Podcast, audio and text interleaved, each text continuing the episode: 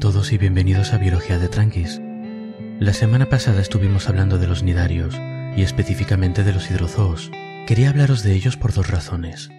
Una, porque molan. Son animales curiosos y muy comunes en nuestros océanos, y me parece que en general la gente los conoce poco más allá de saber que las medusas y los corales existen. La segunda razón es que los nidarios son organismos que son muy distintos a lo que estamos acostumbrados a ver. Se reproducen asexualmente tienen dos formas en sus ciclos de vida, forman organismos colectivos, cambian de sexo y a veces hasta evitan la vejez y la muerte. Estos no son los únicos ejemplos de animales con formas de vida extrañas para nosotros, y si nos salimos de los animales encontraremos todavía más casos de organismos que se comportan de forma muy distinta a la serie de normas aburridas y estrictas a las que estamos acostumbrados los animales muy complejos. La vida tiene muchas posibilidades, la pregunta que se nos viene a la cabeza entonces es ¿por qué unas posibilidades y no otras? ¿Por qué nos reproducimos nosotros sexualmente en vez de asexualmente? ¿Por qué nuestro ciclo de vida es como es y no como el de los nidarios? ¿Por qué vivimos en sociedad y no somos solitarios? ¿Por qué caminamos a dos patas en vez de a cuatro? ¿Por qué los pájaros vuelan y nosotros no? ¿Por qué algunos peces salieron del agua y otros no? ¿Qué es lo que hizo que un gran felino ancestral se dividiese en leones, tigres, leopardos, leopardos de las nieves y jaguares? La respuesta corta es la evolución. La respuesta larga es un campo de estudio muy amplio llamado biología evolutiva.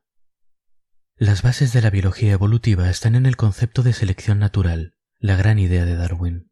El principio es muy sencillo.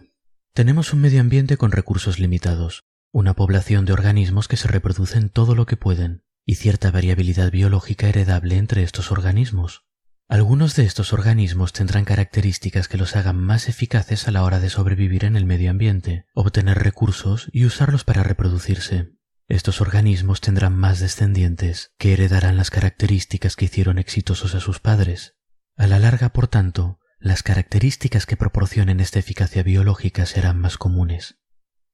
La regla en corto es más sencilla todavía. Los organismos que se reproducen más dejan más copias de sí mismos, y por tanto de las características que los hicieron reproducirse más en primer lugar. Estas características pueden ser un cuello un poco más largo que ayude a alcanzar hojas de árboles altos, por ejemplo, o un cuerpo con cierta forma de torpedo para desplazarse mejor por el agua, o una coloración que ayude a camuflarse un poco frente a depredadores. Los cambios en principio son pequeños, pero a medida que pasan las generaciones y la competición se va haciendo más dura, acabaremos teniendo cuellos muy largos, formas de torpedo perfectas y camuflajes casi invisibles. Es como un juego largo, complicado y con apuestas altas. Cada generación las cartas son repartidas a los organismos en forma de variabilidad biológica. Cada generación los organismos juegan la mano que les ha tocado lo mejor posible e intentan alcanzar la mayor puntuación. Bueno, en realidad no intentan nada. Los organismos no saben que están jugando, solo viven sus vidas lo mejor que pueden. Pero lo sepan o no, en cada generación hay un recuento de puntos. En este gran juego que es la evolución, a esa puntuación se la conoce originalmente como fitness en inglés, pero a mí eso me suena gimnasio, así que nosotros la llamaremos eficacia o eficacia biológica. La eficacia en su forma más sencilla de entenderla es la cantidad de descendencia que deja un organismo a lo largo de su vida. Pero esto no es muy informativo para un único organismo, no nos dice si está teniendo más o menos éxito de lo normal. En la práctica un organismo suele ser parte de una población, un conjunto de organismos de su misma especie que viven en la misma área y por tanto están en contacto y compiten por los recursos. En este caso nos es más práctico hablar de la eficacia en términos relativos. Podríamos hablar de ella entonces como la cantidad de descendientes que deja un organismo comparado con el resto de su población. O visto de otra forma, la proporción de la siguiente generación de la población que será su descendiente. Así que si tenemos un organismo que deja más descendientes que sus compañeros de población es que tiene más eficacia. Esto puede ser porque su fenotipo, su forma física incluyendo todo tipo de propiedades bioquímicas y celulares y esas cosas, está mejor adaptado a su medio ambiente. Pero puede que no. Como muchos juegos, la evolución tiene un componente de azar. Vivimos en un mundo caótico, y de la misma forma que alguien puede tener una buena mano de cartas y perder, o tener una mala y ganar, la eficacia de un organismo particular, de un individuo específico, no nos dice mucho sobre lo bien adaptado que está. Para ver si un jugador de póker es mejor que otros, tenemos que verle jugar muchas manos de cartas, y para ver si ciertos fenotipos están mejor adaptados a su ambiente que otros, tenemos que contabilizar la eficacia de muchos organismos con ese mismo fenotipo en ese mismo ambiente. Si todos los organismos se reprodujesen de forma asexual, esto sería muy fácil. Todos los descendientes de un organismo exitoso tendrían exactamente sus mismos genes, así que deberían compartir todas las características físicas heredables de su progenitor. Si estas características dan eficacia, estos descendientes deberían mostrar la misma eficacia, estadísticamente hablando al menos. Y si esta eficacia es superior a la de otros integrantes de la población, en unas cuantas generaciones esta familia de superclones dominará la población que estamos estudiando, al reproducirse más de forma consistente. En cambio, si el éxito del organismo fue cuestión de suerte y su eficacia no es heredable, sus descendientes no compartirán su éxito y vivirán sus vidas contando historias de su antepasado heroico sin hacer demasiado por su parte. Esta situación asexual es muy sencilla y es la que se da en, por ejemplo, poblaciones de bacterias creciendo en una plaquita de cultivo a las que les estamos echando distintos compuestos. Pero la mayor parte del tiempo estamos tratando con organismos con reproducción sexual y ahí la cosa se pone difícil. Los organismos con reproducción sexual son cuerpos temporales construidos por combinaciones particulares de genes que no se mantienen estables. Como vimos en los episodios de la herencia, la reproducción sexual entremezcla parte de los genes de la madre y del padre para crear el genoma de cada descendiente nuevo. Esto en la práctica quiere decir que contabilizar los puntos de un único individuo no nos sirve para nada. La combinación exacta de genes que formó a ese individuo se va a repetir pocas veces en la población, y cuando el individuo se reproduzca, se deshará. Con reproducción sexual el individuo no es el jugador de póker, sino la mano de cartas que dentro de poco volveremos a barajar con el resto. Esta es una buena oportunidad de cambiar la perspectiva y de paso la metáfora. La reproducción sexual, la mezcla de genes, implica que en una población dada donde cualquier organismo se pueda reproducir con cualquier otro, todos los genes tienen la posibilidad de mezclarse con todos los otros o más que genes los alelos, las variantes genéticas para cada gen. En principio suponemos que todos los individuos tienen dos copias de cada gen de los que necesitan para vivir, una de su padre y una de su madre, pero las variantes que le han tocado a cada individuo para cada gen son lo que va cambiando. Todos los individuos tendrán dos copias del gen de color de ojos, por ejemplo, y dependiendo de las variantes que tengan estos genes, de sus alelos, su color de ojos final será distinto. Gracias a la reproducción sexual, todas las variantes de todos los genes que existen en la población están conectadas. En principio, cualquiera podría reproducirse con cualquiera. Así que de forma efectiva, cuando creemos un individuo nuevo, estaremos sacando dos alelos, dos variantes al azar de genes del color de ojos de todas las que hay en la población. Si lo pensamos de esta forma, entonces podemos dejar de prestar atención al individuo y mirar únicamente al conjunto de todas las variantes genéticas de todos los individuos que forman la población, que en cualquier momento se pueden mezclar para formar individuos nuevos. Esta perspectiva un poco abstracta es la que se usa en biología evolutiva, y así de buenas a primeras quizás suena complicado, pero en nada lo entenderéis. Vámonos de cena. En Italia hay una isla llamada Sicilia, y en Sicilia hay una pequeña ciudad llamada Cefalú. Es un lugar interesante por muchas razones, pero hoy lo vamos a visitar para cenar en una pizzería que me acabo de inventar, pero que quizá abra si algún día soy rico. La pizzería de Cefalú tiene una aproximación un poco especial a la gastronomía. Para empezar, no tiene menú. La pizzería guarda todos sus ingredientes juntos en un armario en la cocina. Cuando un cliente pide una pizza, el cocinero agarra al azar una salsa, un queso, y tres ingredientes y hace la pizza. Perfectamente al azar, ojo. Nuestros cocineros están muy bien entrenados, no dudemos de ellos. Así que cada semana nuestra pizzería recibe clientes y cada semana se cocina un conjunto de pizzas, cada una de las cuales viene a ser una muestra al azar del armario de ingredientes. Estas pizzas son baratas, porque es difícil hacer que la gente pague mucho por algo que no saben si les va a gustar, pero a cambio a cada cliente se le pide un poquito de trabajo. Al final de la cena, con la cuenta, se les da la oportunidad de valorar la pizza que les ha tocado de 1 a 10. La pizza en conjunto. No pueden decir, ay, tiene mucho de esto o poco de esto otro. No, no, no, no, no. Solo una nota.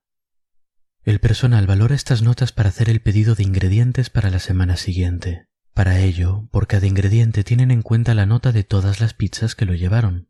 Ojo porque aquí está el truco. El cliente valora la pizza en conjunto, pero los cocineros valoran los ingredientes, de esta forma, si las pizzas que contienen cierto ingrediente obtuvieron en conjunto buenas notas, el personal encargará más de ese ingrediente para el siguiente pedido, mientras que si las pizzas que llevan cierto ingrediente tienden a no gustar a la gente, encargarán algo menos de ese ingrediente. La siguiente semana la pizzería vuelve a abrir y los clientes vienen a cenar de nuevo.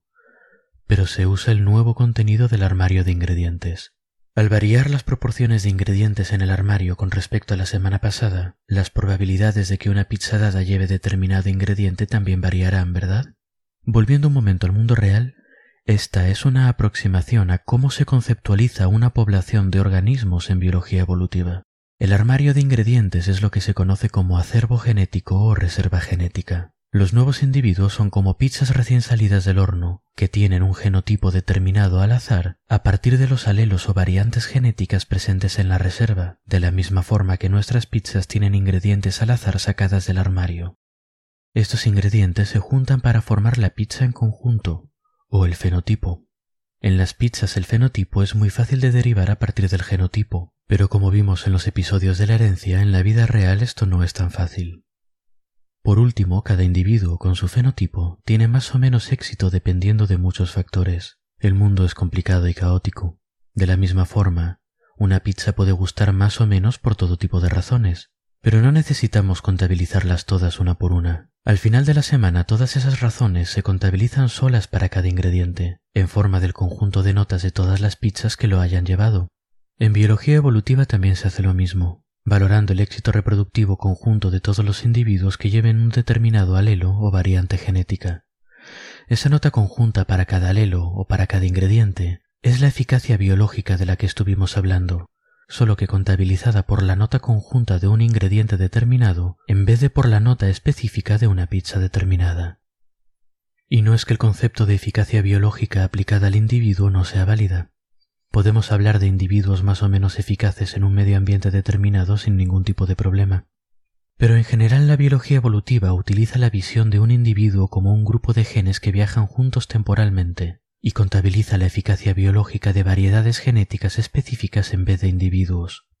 Esta visión de la evolución desde la perspectiva del gen tiene sus críticas, excepciones y dobleces interesantes, pero en biología evolutiva es una perspectiva muy útil. Y por ahora nos va a ser muy útil a nosotros también para entender las cosas de las que estamos hablando esta temporada. Así que aunque nosotros seamos pizzas destinadas a ser devoradas y evaluadas un fin de semana cualquiera, centrémonos por ahora en el armario de los ingredientes. El punto de partida para nuestro estudio del armario de ingredientes es imaginarnos una versión idealizada de la pizzería de Cefalú. Esta pizzería nuestra soñada es muy popular. Es la única pizzería de este tipo en el mundo, y cada noche se llena con una enorme cantidad de clientes de todas las edades, culturas y condiciones, que valoran sus pizzas perfectamente y con cuidado. Los cocineros son gente muy competente y preparada, y hacen su trabajo a la perfección, seleccionando los ingredientes para las pizzas perfectamente al azar. Además, los encargados de evaluar la eficacia de los ingredientes y comprar ingredientes nuevos no cometen errores, como por ejemplo equivocarse al comprar uno de los paquetes de salsa o dudar de sí mismos y copiar los resultados de algún otro restaurante. Nos interesa imaginar esta pizzería perfecta porque nos da una base para trabajar. Si tenemos los suficientes clientes, lo suficientemente diversos, y no se hacen trampas en ningún punto del proceso, en nuestra pizzería perfecta nunca hace falta cambiar la lista de la compra. Hay suficiente gente y suficiente variedad en gustos como para que ninguno de los ingredientes reciba mejores o peores notas en conjunto, así que nuestro armario de ingredientes tendrá el mismo contenido cada semana. En la vida real esto fue demostrado matemáticamente a principios del siglo XX por Gottfried Hardy y Wilhelm Weinberg. El resultado es el concepto de equilibrio Hardy-Weinberg, que nos indica que la frecuencia relativa de los alelos de una población ideal que cumpla ciertas condiciones permanece constante a través de las generaciones. Por supuesto, esta pizzería ideal no existe. Viene a ser un punto de referencia, que los biólogos evolutivos usan para evaluar cómo se desvía una población de este equilibrio Hardy-Weinberg y así hacerse una idea de qué es lo que está pasando con esa población. En la práctica hay muchas razones por las cuales nuestro armario de ingredientes podría cambiar. Alguien podría equivocarse al comprar ingredientes, por ejemplo. En vez de la salsa de tomate normal, compra un paquete de salsa picante. Esto no es necesariamente malo. Puede que las pizzas con esta salsa sean increíblemente populares entre los clientes y se empiecen a comprar más paquetes de forma habitual. O puede que la odien y la semana que viene ya no se compre más. En las poblaciones del mundo real, la mutación es una de las formas más importantes de variación genética. Un error en la replicación del ADN o cambios químicos provocados por radiación o sustancias de algún tipo pueden dar lugar a cambios en el código genético que se traduzcan en cambios físicos que a su vez afecten a la eficacia biológica de los individuos que portan esta nueva variante recién creada. Otra cosa que nos puede desviar de nuestra pizzería perfecta es el azar, sobre todo si tenemos pocos clientes. Quizá justo el señor al que le tocó la pizza con champiñones estaba de mal humor y le puso mala nota. Quizá era un auténtico psicópata al que le tocó piña con anchoas y sin embargo le puso un 10 para sembrar el caos. Quizá un fin de semana de ventisca solo vinieron siete clientes, y entre las pizzas que les tocaron por casualidad no hubo ninguna con queso de cabra, así que ese ingrediente desaparecerá para siempre de nuestro armario. Hay muchas razones por las que las proporciones de distintos ingredientes pueden cambiar en nuestro armarito por el puro efecto del azar. A este conjunto de procesos se los conoce en el mundo real como deriva genética, y algunos biólogos evolutivos lo consideran un factor tan importante o más que la selección natural a la hora de causar cambios en la reserva genética de una población. Y hablando de selección natural, no podíamos irnos sin hablar de la estrella de la función y de la única razón por la que nuestra pizzería tiene alguna posibilidad de no irse a la bancarrota. La idea es que dado un conjunto de clientes habituales, los gustos de esos clientes irán influyendo en nuestro armario de ingredientes a medida que pasan las semanas Imaginemos que nuestros clientes habituales tienen buen gusto, reconocen el pepperoni como el ingrediente superior que es y ponen buenas notas de forma consistente en las pizzas que lo llevan. A medida que pasan las semanas iremos comprando más y más pepperoni y tendremos mucho en el armario en comparación con otras opciones. Así que las posibilidades de que una pizza dada lleve pepperoni serán cada vez mayores. Puede que en algún punto del futuro todas las pizzas de nuestra pizzería lleven pepperoni. El proceso contrario también existe. Si algunas de nuestras pizzas llevan salsa picante y a nuestros clientes habituales no les gusta el picante y le ponen baja nota de forma consistente, la salsa irá desapareciendo de nuestro armario y por tanto de nuestras pizzas. En estos dos casos estos ingredientes estarían bajo selección natural, positiva en el caso del pepperoni, negativa en el caso de la salsa picante. El conjunto de todos estos procesos que hemos delineado Quiere decir que a medida que pasan las semanas nuestro armario de ingredientes irá cambiando y con él el tipo de pizzas que salen del horno, hasta que una vez que pasen las suficientes semanas no se parecerán nada a las que había al principio. En el mundo real, a medida que pasa el tiempo, las frecuencias de las distintas variantes genéticas que hay en la reserva genética de una población irán cambiando, y con ellas las características de los organismos formados por los genes procedentes de esa reserva. Esta es la definición formal de evolución, el cambio de las frecuencias alélicas de una población a través del tiempo. Por otra parte, como vimos, la eficacia biológica o fitness, porque a mucha gente le gusta usar el término inglés y lo veréis por ahí, es la forma que tenemos de medir cuánto éxito confiere una variante genética a un individuo que la porta. Dicho de otra forma, cuánto suelen gustar las pizzas que llevan un determinado ingrediente. Los conceptos de los cambios en el armario de ingredientes y la eficacia biológica son clave para entender la evolución. Y nada en biología tiene sentido si no es desde el punto de vista de la evolución. Conocer estos conceptos os va a ayudar a entender muchísima biología. Por eso me he tomado tanto tiempo para darles vueltas, y por eso os animo a que me escribáis si hay algo que no queda claro, ya sea por redes sociales o a biologiadetranquis.com. No vamos a dejar la pizzería de Chefalú todavía. La verdad es que le tengo cariño. Así que la semana que viene hablaremos un poco más de las implicaciones y complicaciones de estos principios básicos de la evolución. Hasta entonces pues, y espero que os hayan gustado las pizzas.